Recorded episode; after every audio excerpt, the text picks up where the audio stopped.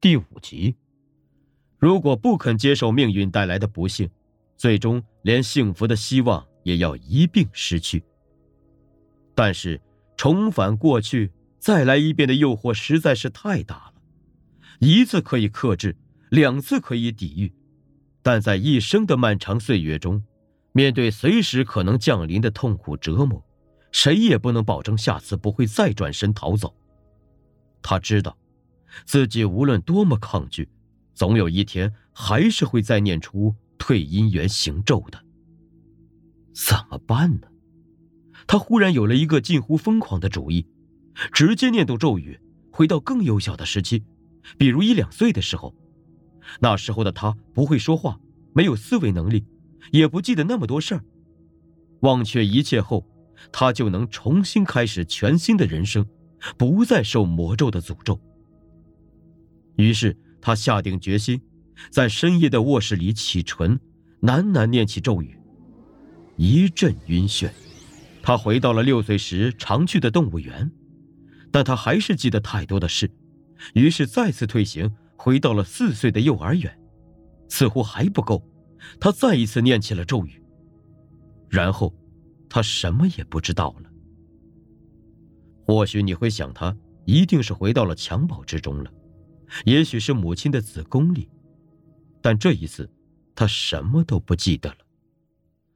他的人生再一次从头开始，但失去记忆也就意味着没有改变的机会，随后的一切就像是第一次人生一样，而且一模一样。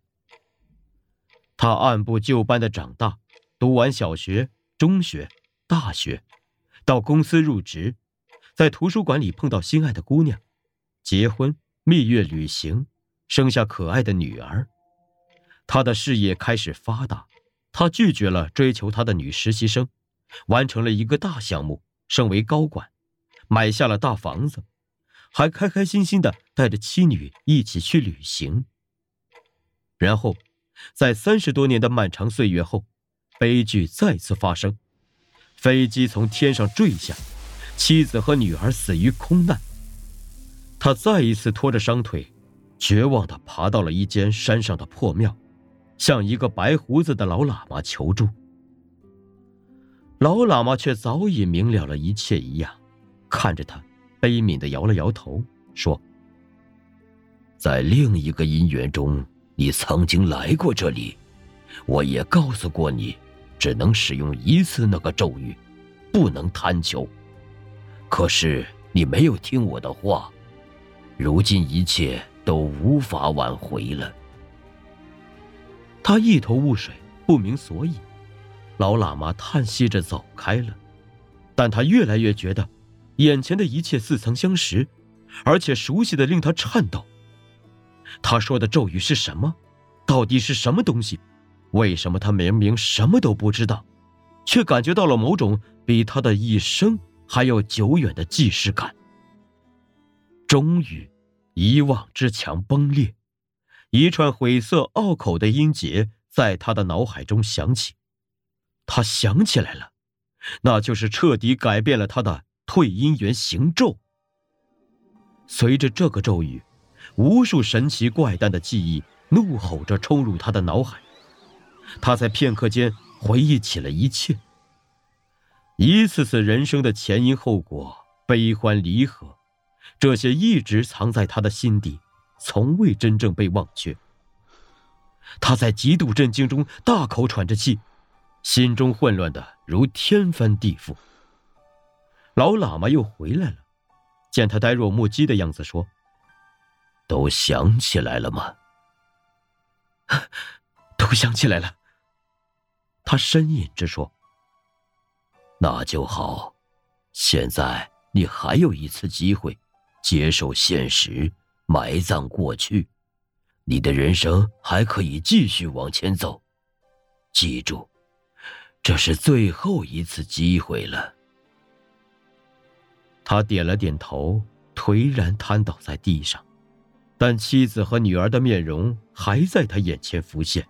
让他肝肠寸断。他想，自己前前后后经历了无数次人生，差不多有一百年了，难道一切都白费吗？无论如何，他还是没有办法接受眼前所发生的一切，眼睁睁看着亲人死在自己面前，自己却无计可施。几个小时前，他们还快乐的依偎在自己身边，幸福还触手可及。在自己努力了差不多一个世纪之后，难道让一切最终返回到原点？他不能接受。不，我一定要再试一次。他想，如果退回到几个小时以前，或其他任何时候，他一定不会再逃避了。这一次，他唯一的诉求就是逃过这场眼前的惊天大难，让妻子和女儿复生。然后他就老老实实的接受其他不完美的命运安排，安心的度过余生。抱着这样的心态，他趁老喇嘛察觉之前，再次念出了咒语。但距离上一次退行已经过去了太久太久，他还是忘记了一件事，一件他绝对不应该忘记的事。每一次退行的起点，都是上一次退行到达的终点。而不是现在。每一次退行，都要退到更久远的过去，而且没有例外。这次和之前任何一次的感觉都不同。